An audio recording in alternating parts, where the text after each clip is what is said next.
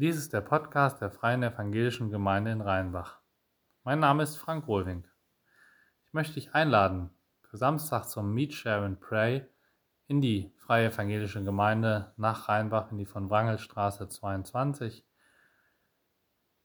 Und äh, einer der Aspekte, warum ich dich einlade, möchte ich möchte einen kurzen Teil vorlesen aus einem Buch, was ich gerade lese, Keine Kompromisse von David Platt.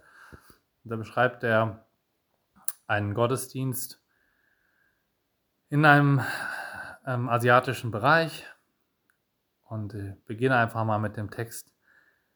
Dann biegst du schließlich um eine Ecke und trittst in einen kleinen Raum. Obwohl er klein ist, haben sich 60 Gläubige hineingequetscht.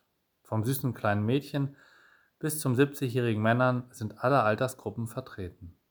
Sie sitzen entweder auf dem Boden oder auf kleinen Hockern. Schulter an Schulter eng zusammen mit ihren Bibeln auf dem Schoß.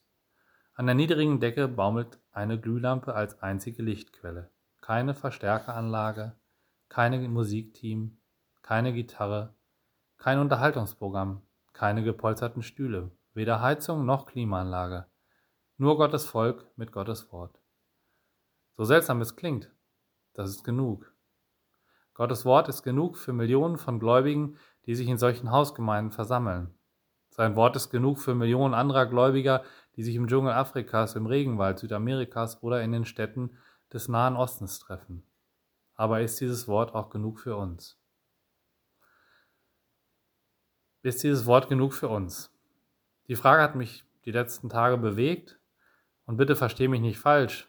Es ist alles andere als unnormal, dass wir auf Stühlen sitzen hier und auch eine Heizung oder eine Klimaanlage ist, glaube ich, in Ordnung die Frage, die sich hier stellt und einer der Aspekte, die eben mit reinspielen, warum ich dich einlade zu diesem Termin und ja, vielleicht, dass du dabei bist, ist herauszufinden, was hat Gottes Wort, das es so einzigartig macht und eben besonders und uns abgrenzt oder abgrenzen sollte von Unterhaltungsprogrammen und äh, Musik oder anderem, wenn das in den Zentrum, in den Fokus rückt.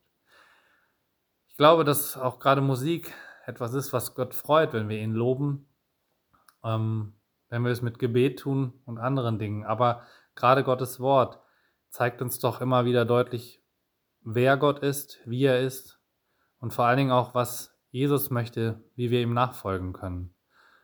Und das ist, glaube ich, eine gute Möglichkeit und beschreibt es ganz gut, dass wir das äh, dort zusammentun können. In der Gemeinschaft. Wir können sehen, wie Einzelne Jesus erleben im Alltag.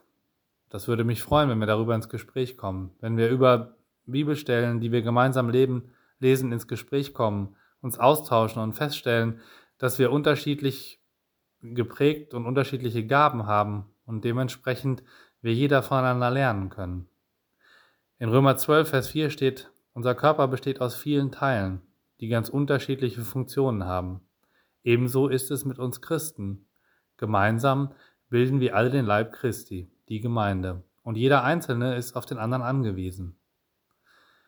Ich glaube, dass Jesus da etwas tun kann, was weggeht von vorbereiteten Programmen. Und auch da möchte ich nicht sagen, dass das falsch ist oder dass das andere besser ist.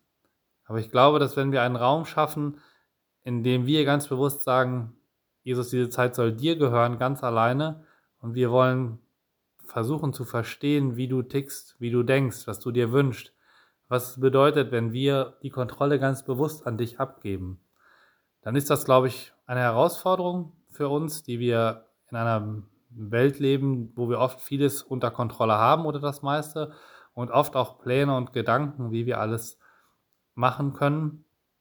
Und gleichzeitig ist es eine Möglichkeit zu sehen, dass Jesus real ist, dass er unter uns lebt und dass er in diese Situation herein sprechen kann, durch seinen Geist, den er uns gegeben hat, als er von dieser Welt gegangen ist.